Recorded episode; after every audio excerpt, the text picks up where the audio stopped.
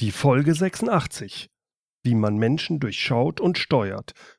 Ist das dann überzeugen oder manipulieren? Mein Interview mit Kishore Shrita. Willkommen zum Podcast Führung auf den Punkt gebracht. Inspiration, Tipps und Impulse für Führungskräfte, Manager und Unternehmer.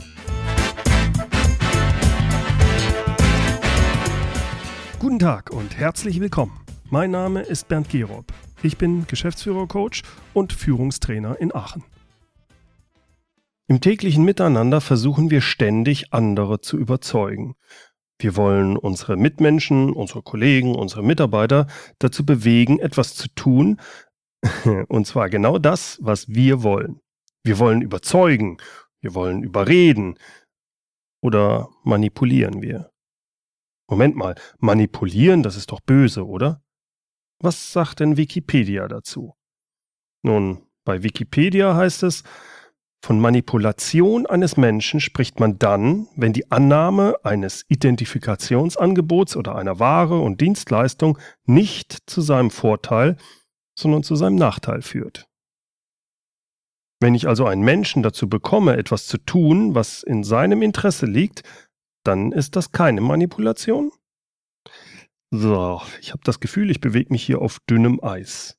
Und deshalb, deshalb habe ich mir heute Kishore Shrita zum Interview eingeladen. Mit ihm habe ich mich schon mal in Podcast Folge 62 unterhalten. Da ging es um die fünf größten Managementmythen. Heute unterhalte ich mich mit ihm darüber, wie sich Menschen durchschauen und steuern lassen.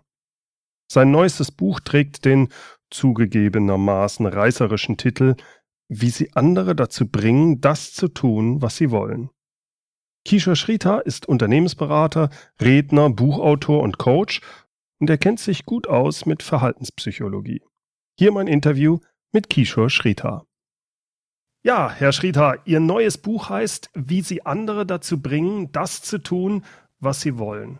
Das klingt für mich stark, naja, nach Manipulation, aber niemand lässt sich ja gerne manipulieren. Oder ist der Begriff Manipulation in diesem Zusammenhang vielleicht falsch gewählt? Nun, so viel dazu. Ich lasse mich auch ungern manipulieren und entsprechend schreibe ich auch kein Buch dann, wie man Menschen manipuliert. Und das ist auch gar nicht Sinn des Buches. Denn äh, Manipulation ist für mich etwas, wo die Leute dann letzten Endes etwas tun, was ihnen selbst nicht gut tut und was sie gar nicht wollten. Also dann habe ich zum Beispiel plötzlich zwei Staubsauger gekauft, die ich dann gar nicht wollte, was mir hinterher auffällt. Nein, in meinem Buch geht es darum, ähm, Menschen äh, dazu zu verhelfen, auch ähm, Dinge zu tun, die sie unter anderen Umständen vielleicht tun würden, aber von denen sie gar nicht wissen, dass sie ihnen gut tun. Mhm. Ich äh, nehme immer so das äh, Beispiel, ich sag mal, es, es gibt so, so charmante Beeinflussungen wie das erste Date. Ne? Da, das ist ja auch eigentlich streng genommen, ist es eine Manipulation. Man gibt sich etwas besser, als man ist, man hat so seine kleinen Kniffe und so weiter. Aber wenn man da noch so nach anderthalb Jahren, zwei Jahren zurückschaut und gemeinsam drüber lächelt, wie meine Frau und ich das immer äh, wieder gerne machen, dann weiß man, dass es keine Manipulation war, sondern es waren eben die kleinen Kniffe und Tricks, um das zu erreichen, was beide dann letzten Endes wollten und beide sich hinter wohlfühlten. Und ich denke, wenn man die Sachen in dem Buch, die im Buch beschrieben sind, dann auch anwendet und hinterher weiß, dass die Kunden, dass die Geschäftspartner, dass die Kollegen sich dann auch dabei wohlfühlen, vielleicht sogar mit den Augenzwinkern dann nach einem Jahr drüber lächeln können, dann ist das Ziel erreicht. Wenn ich Sie richtig verstehe, ist es wie mit einem Hammer. Ich kann mit einem Hammer Gutes tun und ich kann Schlechtes tun. Wenn ich also die, die gute äh, Herangehensweise habe, eine gute Werte, dann ist, gibt es eine positive Manipulation, weil ich damit eigentlich Gutes tun will und ich kann die Manipulation zu etwas Schlechtem einsetzen. Ja, richtig. Es gibt auch ähm, Handlungsbarrieren, die in uns stecken. Und in dem Buch geht es darum, diese Handlungsbarrieren aufzulösen ähm, sodass dann die Menschen ähm, dann etwas tun. Ich kann natürlich jemanden äh, verdonnern, etwas zu tun, oder ich kann ihn um einen Gefallen bitten, oder ich kann es dann, wie es in dem Buch beschrieben ist, dann so machen, dass er es mit Freude tut und mhm. mir hilft und ich ihn dann auch hinterher, er sich danach besser fühlt, sie sich danach besser fühlt, weil sie etwas Positives getan hat und ich das dann natürlich dann irgendwann auch zeitnah wieder zurückgebe. Ich fand ja sehr spannend, dass Sie äh, bei dem menschlichen Handeln und Nichthandeln im Grunde nur auf vier Motivatoren äh, fokussieren. Dass sie sagen, diese vier Motivatoren, die reichen eigentlich aus. Also äh, wenn ich es richtig in Erinnerung habe, Ego, Bequemlichkeit, Gier und Angst. Es hört sich für mich so ein bisschen zu einfach an. Vielleicht können Sie das mal an ein paar Beispielen besser verdeutlichen. Lässt sich das Handeln tatsächlich nur auf diese vier Motivatoren reduzieren? Ja, es klingt erstmal einfach, aber der Teufel liegt ja immer im Detail und es ist ja eine Mischung aus den verschiedenen Motivatoren. Nehmen wir doch einfach mal einen Arbeitnehmer, der jeden Tag ins Büro geht. Wieso geht er dahin? Nun, Gier ist natürlich etwas überspitzt formuliert, aber es ist natürlich, er möchte Geld verdienen. Vielleicht ein Bonus äh, ist irgendein Incentive mit dabei. Aber dann gibt es natürlich auch andere Sachen wie das Ego, dass er gewertschätzt wird aber natürlich auch Bequemlichkeit. Ich kenne viele Mitarbeiter, die eigentlich sehr unglücklich sind in der Situation, aber ähm, nicht wechseln, weil sie bequem sind oder weil sie eben Angst haben. Ähm, auch das Handeln, das Nichthandeln bei Veränderungsprozessen im Unternehmen sind zum Beispiel, ich tue gewisse Dinge nicht, weil ich Angst habe. Da kann ich noch so stark incentivieren, die Leute wollen einfach nicht. Aber auch, auch Kunden kaufen oft ähm, aus Gier. Dann ende ich hinterher mit, mit drei Hemden äh, zum Preis von zwei, obwohl ich nur eins wollte. Ja, das ist klassisch Gier. Aber auch Bequemlichkeit. Ähm, wir kennen ja diese Preisvergleichsseiten. Ähm, dann mache ich den ersten Preisvergleich, den zweiten und statistisch gesehen spätestens nach dem dritten kaufen wir, selbst wenn der dritte gar nicht billiger war als der erste, sondern irgendwann setzt die Bequemlichkeit ein oder die Angst. Dann kaufe ich doch wieder bei denen, den ich kenne, bei den üblichen Verdächtigen, weil den Namen, den kenne ich halt und da habe ich schon mal gekauft. Also das heißt, die interagieren miteinander und es ist immer eine Frage, welcher Motivator wie ausgeprägt ist und welcher mir jetzt persönlich in der Situation am meisten nützt und welchen sollte ich stärken, damit ich das erreiche bei meinem Gegenüber, was ich wirklich will. Haben Sie das eigentlich so immer im Kopf, äh, sobald Sie mit Leuten zu tun haben, dass Sie äh, oder es wird's automatisch funktioniert es automatisch, dass Sie äh, sagen, ah, da ist der Trigger mehr, da ist der Trigger mehr? Oder hat sich das schon verselbstständigt bei Ihnen? Ähm, beides, beides. Also man hat es natürlich schon im Kopf, aber wir haben heute erst wieder eine einstündige Besprechung gehabt zu meinen Kollegen und ich. Und zwar geht es um einen Kunden, der einen Rollout machen möchte. Ich kann natürlich jetzt nicht zu viel erzählen, aber da haben wir natürlich auch überlegt, was sind denn seine emotionalen Trigger? Hm. Wovor hat er Angst? Wie können wir sein Ego stärken, dass er gegenüber seinem Vorgesetzten besonders gut dasteht, wenn er dieses Projekt dann ausweitet? Was können wir ihm da noch mitgeben, dass sein Ego eben strahlt? Ähm, wie können wir es so machen, dass es möglichst bequem für ihn ist, also die Arbeitsschritte so erklären, dass er merkt, es ist ja eigentlich ein, ein, ein selbst äh, äh, verwirklichendes System. Also das heißt, da überlegen wir schon genau die Trigger, um was am meisten ähm, dort zieht und so viel kann ich schon mal sagen. Es ist ein äh, Mann, der ähm, das entscheidet, der selber Karriere machen möchte. Also für ihn ist natürlich so eine Mischung aus Ego und Gier. Und da haben wir natürlich ihm das dann so aufbereitet, dass er dann auch wundervoll glänzt, wenn er das einsetzt. Oh, okay. Äh, Sie schreiben in Ihrem Buch, dass Sie davon ausgehen, die Mehrheit der Menschen will gefällig sein und beschreiben, wie das auch in der Politik oder in der Mitarbeiterführung eingesetzt wird als Manipulation. Könnten Sie da ein Beispiel mal für geben, bitte? Ja, das kann ich äh, mal so ganz platt formulieren. Wir wollen doch irgendwo gemocht werden. Wir wollen geliebt werden. Und deswegen versuchen wir auch Rollen auszufüllen. Und ähm, wenn ein Vorgesetzter zum Beispiel sagt, dass ähm, ich besonders gut in einer gewissen Funktion bin, dann ähm, schmeichelt mir das und dann probiere ich umso besser darin zu sein. Also ein Klassiker, äh, der Herr Meier, Herr Meier, Sie sind ja so gut in dem und dem Bereich, Sie machen den anderen ja wirklich was vor, die könnten sich mal ein Beispiel an ihn nehmen. Umso stärker probiert Herr Meier diese Rolle auszufüllen. Das Tragische ist dabei, das sieht man oft in, bei Mitarbeiterführung, es gibt Vorgesetzte, die das sehr gut beherrschen, aber dann natürlich auch ähm, andere Sachen liegen lassen. Das heißt tatsächlich sogar die Mitarbeiter ausnutzen, die dann noch eine Überstunde fahren, noch eine Überstunde fahren, um eben dann äh, ja gefällig zu sein, um gut zu wirken. Ein anderes Phänomen der Gefälligkeit ist auch, ähm, dass man ähm, Dingen zustimmt, weil es Konsens ist. In der Politik wird das gerne gemacht. Man sieht es in Talkshow-Runden. Dann sagt der Politiker, Sie können doch nicht wollen, dass ein Großteil der Deutschen in, in Armut lebt in der Rente. Nein, das kann ich nicht wollen.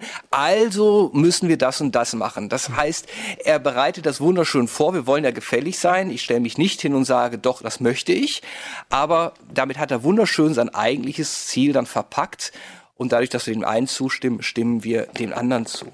Ein anderes Phänomen der Gefälligkeit ist, dass wir uns auch sehr oft äh, nach der Mehrheit orientieren. Ne? Die Mehrheit will das so. Die meisten Kollegen wollen das so ähm, das, das ist etwas, was dazu führt, dass wir dann eher zustimmen, denn sich gegen den Strom zu stellen, macht einen schnell auffällig bis hin zu unbeliebt. Und es gibt nur ganz wenige, die das charakterlich auch äh, wundervoll können und auch wollen, aber die meisten richten sich nach der Mehrheit. Und wenn ich signalisiere, dass ich die Mehrheit auf meiner Seite habe, dann führt es automatisch dazu, dass dann auch die Mehrheit dann mir zustimmt, egal ob die Mehrheit tatsächlich existiert oder nicht. Äh, wobei, da ist ja schon irgendwo noch so ein äh, Punkt dabei, es muss jemand schon in einer gewissen Art geschickt machen. Damit ich ja. nicht merke, also jetzt schmiert er mal Honig ums Maul, ne?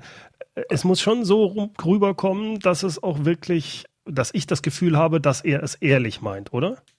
Ja, natürlich. Also e Ehrlichkeit ist immer ganz wichtig. Ich kann jetzt jemanden nicht hochloben für seine, sage ich mal, seine Rechtschreibe, Treue und äh, akkurate Rechtschreibung, wenn er das äh, überhaupt nicht beherrscht. Dann fühlt er sich natürlich äh, lächerlich gemacht und wird deswegen nicht gerade jetzt noch noch besser schreiben. Es sollte natürlich immer ein Kern Wahrheit da sein ähm, und diese Wahrheit kann ich dann entsprechend herausarbeiten. Man ist so ein bisschen wie so ein Bildhauer, der etwas in einem Stein sieht und das dann nur noch eben herausarbeitet. Das setzt natürlich auch voraus, dass ich die Kollegen, die Kunden auch an der richtigen Stelle abhole oder auch richtig positioniere. Das ist ganz wichtig. Mhm. Ähm, Gerade so einem Kundengespräch, äh, es gibt den einen, der ist vielleicht wirklich ein Pfennigfuchser.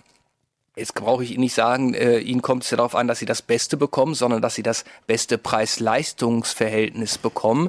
Das ist mir klar. Und deswegen, diese Leistung ist am besten, weil das im Preis-Leistungs-Verhältnis optimal ist. Das ist der eine. Es gibt einen anderen Kunde, der legt mehr auf Qualität und Sicherheit Wert.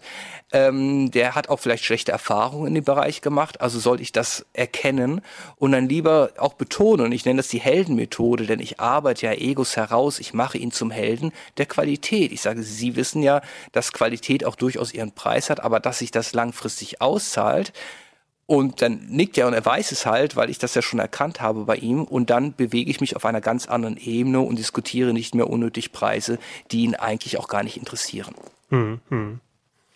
Einen anderen Punkt, den Sie ansprechen, den ich sehr interessant fand, ist, dass die, äh, die eine beste Methode, um Motivation und Leistungsbereitschaft auf den Tiefpunkt zu bringen. Und das war oder ist, so schreiben Sie, ein Team zu bilden. Also diese ganze Gruppendynamik, Synergieeffekte, das ist alles graue Theorie, sagen Sie. Faulenzen setzt ein, sobald mehr als zwei Personen zusammenarbeiten. Äh, mich würde interessieren, warum ist das prinzipiell so, wenn, wenn Sie das so sagen? Und wie bekomme ich es denn hin? Ich muss ja manchmal in Teams arbeiten. Wie bekomme ich es trotzdem hin, dass eben kein Faulenzen einsetzt und dass ich ein leistungsbereites Team habe? Ja, also ich bin ja grundsätzlich schon ein Freund von Teams, ähm, halte es auch für sehr sinnvoll, gerade wegen der Synergieeffekte.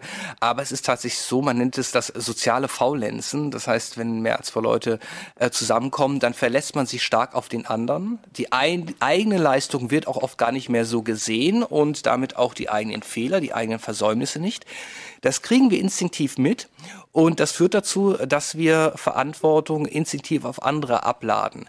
Ähm, es, ist, es gibt viele psychologische Untersuchungen, die das wundervoll gezeigt haben, dass tatsächlich, sobald zwei und mehr Leute da sind, die persönliche Leistungsbereitschaft sinkt, weil man sich eben auf die anderen Leute verlässt. Also was sollte man tun? Man sollte stets darauf achten, dass man nicht ein Team verantwortlich macht, denn letzten Endes bleibt es dann beim Teamleiter hängen sondern dass man jedem einzelnen Mitarbeiter einen ganz klaren Verantwortungsbereich überträgt, den er innerhalb des Teams erfüllen muss. Und das äh, ist natürlich etwas schwieriger, als zu sagen, das Team kriegt diesen Happen und soll mal machen, sondern diese, die Amerikaner sagen Accountability, also die Messbarkeit, die Verantwortung sollte ganz klar für jeden Aufgabenbereich sein so dass ich den Einzelnen an seiner Leistung messen kann, aber sie in der Summe dann zusammenarbeiten. Damit umgehe ich den Effekt des sozialen Faulenzens. In der Praxis ist das aber leider so, dass man sagt, das Team macht das schon und dann ist der arme Gruppensprecher, der darf dann verantworten, was nicht erreicht wurde und äh, ja, das ist nicht gerade sehr zielführend. Ja, ich sage das auch immer, es muss wenn irgendwas getan werden muss, es muss immer diese drei Ws geben. Wer macht was, bis wann. Da habe ich dieses, es kann nur einen geben bei der Verantwortung. Richtig, genau, genau. Ja, mhm. ja. Wenn wir jetzt mani über Manipulation sprechen, dann gehen wir ja auch sehr schnell, sagen wir, in Verhandlungen rein. Ähm, was sind denn Ihre wichtigsten Tipps in Verhandlungen? Egal ob jetzt mit Kunden, in, in, in kritischen Situationen oder in Mitarbeitergesprächen. Was sind da die wichtigsten Tipps, um ja, erfolgreich zu sein? Ja, wir sollten uns nicht zu sehr auf die Sachebene konzentrieren. Also Sachebene ist natürlich die eine Geschichte, aber auch auf die emotionale Ebene sich in den hinein zu versetzen. Ich habe es ja vorhin bei dem konkreten Beispiel erwähnt zu unserem Kunden, wo wir eben über einen Rollout reden. Ähm, da geht's ja nicht um den Preis und die Leistung nur, sondern eben, was braucht er noch hinsichtlich Ego, Gier, Bequemlichkeit und Angst. Diese Trigger muss ich identifizieren und kann dann die ganze Sache natürlich etwas anders spielen. Dann bei Verhandlungen auch ganz wichtig, wir achten zu sehr auf den ähm, faktischen Gewinn. Aber der faktische Gewinn oder Verlust, den ich selber trage, spielt für den anderen auch eine bedingte Rolle. Wir müssen nämlich immer den relativen Gewinn und relativen Verlust betrachten. Also George Löwenstein, ein äh, Psychologe in den USA, hat das wundervoll nachgewiesen dass gerade so bei Gewerkschaftsverhandlungen es gar nicht darum geht, dass ich absolut das Maximale rausbekomme, sondern ich möchte nicht mehr nachgeben als der andere. Also immer in der Relation. Ne? Wenn der eine 100.000 Euro äh, nachgibt, sage ich mal, ähm, dann bin ich auch bereit nachzugeben. Selbst wenn mir das persönlich dann schadet. Aber es geht immer darum, der relative Gewinn. Also sollte ich auch immer herausstellen, welchen Bereich ich nachgebe. Ganz klar das äh, positionieren. Dann nenne ich dann, die nächste Geschichte ist der Verhandlungstango. Es gibt einen gewissen Rhythmus, ähm, der sich äh, bewahrheitet hat ähm, das ist ja, ja, nein, ja, ja, nein. Und zwar etwas Kleinigkeiten geben, zwei kleine Dinge geben, dann kriegt man durch den Reziprokaleffekt, also das heißt, wenn ich etwas gebe, bekomme ich etwas zurück und meistens etwas leicht höheres. Also zweimal etwas Kleines geben, dann ist der andere in der Bringschuld und dann das Große einfordern. Oft macht man das im Gegenteil. Man gibt etwas Großes und kriegt etwas Kleines dafür. Nein, der Verhandlungstango mit Ja, Ja, Nein ist zwei kleine Ja's, dann ist er emotional in der Bringschuld und dann hole ich das Große. Das, das klingt interessant, ja. Jetzt gibt es ja dieses Harvard-Konzept, wo man von einer Win-Win-Situation ausgeht. Was halten Sie denn davon? Win-Win-Situationen sind immer relativ. Äh, ich muss sie natürlich ähm, auch betonen. Ich muss auch dem anderen klar machen, wo sein Gewinn tatsächlich ist ähm, das, was offensichtlich ist und für uns offensichtlich erscheint, muss gerade für den anderen nicht unbedingt offensichtlich sein. Also bei Verhandlungen, die Win-Win-Situation heißt ja, meistens ist es ja eine Lose-Lose-Situation äh, de facto, denn ich habe nachgegeben, sie haben auch nachgegeben und damit haben wir, äh, haben wir uns getroffen. Aber da muss man natürlich betonen, was ich nachgegeben habe, dass er dann sieht, aha, okay, da ist auch was passiert, aber natürlich auch den Gewinn beider Seiten betonen und durchaus auch betonen, wo mein persönlicher Gewinn ist. Das vergessen wir nämlich auch, gerade bei Verhandlungen, ähm, weil sonst wirkt es unglaubwürdig. Dann fragt er sich immer, wo ist jetzt sein Gewinn? Ich habe was gewonnen, aber wo ist sein Gewinn? Und wenn man dieses Grübeln hinterlässt, dann wirkt es etwas seltsam. Also durchaus auch ganz offen ehrlich sein und das ist mein Vorteil, das ist ihr Vorteil. Dann mhm. hat man wirklich eine faktische Win-Win-Situation. Ansonsten halte ich von Win-Win-Situationen eine ganze Menge. Das ist, macht das Leben immer etwas schöner und äh, ja, man fühlt sich, beide Seiten fühlen sich halt wohl. Aber irgendwo muss man ja auch auf den jeweiligen anderen treffen, der das auch im Sinne hat. Wenn ich Win-Win spielen will und der andere will auf Biegen und Brechen äh, ja, gewinnen, egal, dann wird es schwierig, oder sehe ich das falsch? Nein, äh, auch eine Win-Win-Situation kann für ihn zum Gewinn sein, also zum einseitigen Gewinn, wenn man ihm erklärt, wo sein Gewinn durch meinen Gewinn liegt. Hört sich jetzt etwas kompliziert an, aber es ist relativ einfach, wenn ich sage, ja, wenn ich aber jetzt hier in dem Bereich äh, nicht zurückstecke, sondern Sie das lassen, dann kann ich natürlich dieses Projekt mit mehr Kraft durchsetzen oder ich kann dieses Produkt schneller liefern. Damit sieht er eben dann seinen Vorteil und jemand, der nur auf reines Gewinnen aus ist, interpretiert das für sich selber um und sieht dann, okay, ich habe da nachgegeben oder ich habe ihn diesen Gewinn gelassen, aber ich habe trotzdem einen höheren Vorteil. Okay. Also ja, es geht darum, dann denjenigen rüberzubringen, was für einen Gewinn er dann wirklich dann hat, was sein Ge genau, was sein Gewinn ist durch mein Gewinn und dass sein Gewinn eigentlich größer ist und dann fühlt er sich wohl. Mhm, okay. Meine letzte Frage, was worauf muss ich denn achten, damit ich nicht gegen meinen Willen zu was Schlechtem manipuliert werde? Krieg ich gibt's da einen Trick? Gibt's da irgendwas? Na, ich sollte mir selber bewusst sein, was ich tatsächlich, äh, was meine Motivatoren sind. Äh, bin ich vielleicht in dem Moment zu bequem, ein Gespräch zu führen? Habe ich vielleicht Angst vor dem Gespräch? Und dann sollte ich mir überlegen, wie viel wert ist es mir, dass ich diesem Motivator nachgehe? Und dann sehe ich eben auch, ob die andere Person, die muss ja nicht immer bewusst manipulieren. Es kann auch sein, dass sie das unbewusst anspricht ob sie mich dann in eine Ecke lenkt, wo ich gar nicht sein möchte, weil mich meine eigenen Motivatoren dazu treiben. Also wenn ich zum Beispiel, wenn mir jemand, ähm, wenn ich weiß, ich möchte gut dastehen, ähm, ich möchte gut wirken, in, einfach in einem ähm, Gehaltsgespräch zum Beispiel, und ich werde gelobt und gelobt, muss mir klar sein, dass es hier ein Bedürfnis ist, was gerade erfüllt wird aber eigentlich will ich ja auch Geld haben, eine Gehaltserhöhung. Also da muss ich mich selber äh, genau kennen und aufpassen, dass ich nicht einen Motivator überwiegen lasse. Das ist ganz wichtig. Also bevor ich in ein Gespräch reingehe, sollte ich mir meiner Motivatoren bewusst sein, die immer unterschiedlich sind, je nach Situation. Oder wenn ich äh, im Alltag äh, herumgehe und dann muss ich eben sehen, spricht jetzt ein Motivator an, aber lässt den anderen komplett aus. Das ist ganz wichtig. Mhm. Es kann ja auch manchmal sein, dass ich einfach nur gut dastehen will. Dann ist es ja in Ordnung. Wenn ich aber nicht nur gut dastehen will und ein Verkäufer mich von meiner Frau lobt, was ich für ein kluger Kopf bin und hinterher bezahle ich dafür 1000 Euro mehr, muss ich wissen, ob mir das das wirklich wert ist, diese 1000 Euro mehr zu zahlen, dass ich von meiner Frau gelobt werde. Okay, ja, das kann ich gut verstehen. Äh, also entscheidend ist, ich muss eigentlich über mich selbst gut Bescheid wissen. Ich muss wissen, wo meine Trigger sind. Damit sollte ich mich intensiv beschäftigt haben, um nicht ähm, gegen meinen Willen manipuliert zu werden. Richtig, und ich muss auch immer daran denken, dass diese Trigger je Situation unterschiedlich sind. Bei der Arbeit, bei jedem Projekt, in der mhm. Familie, die sind immer unterschiedlich und vor allem ähm, führt es auch dazu, dass ich ähm, über mich selber schmunzeln und lachen können muss. das ist ein guter Satz zum Schluss.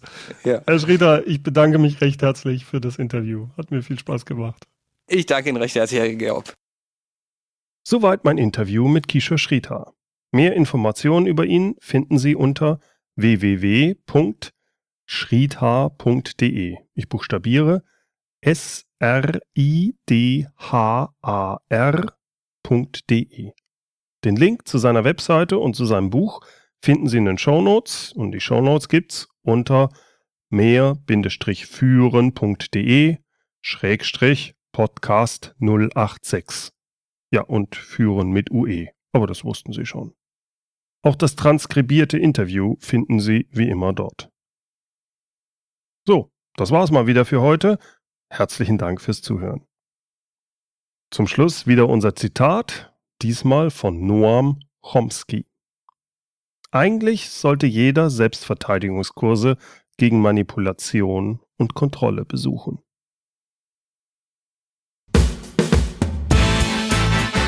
Herzlichen Dank fürs Zuhören. Mein Name ist Bernd Gerob und ich freue mich, wenn Sie demnächst wieder reinhören, wenn es heißt Führung auf den Punkt gebracht. Inspiration, Tipps und Impulse für Führungskräfte, Manager und Unternehmer.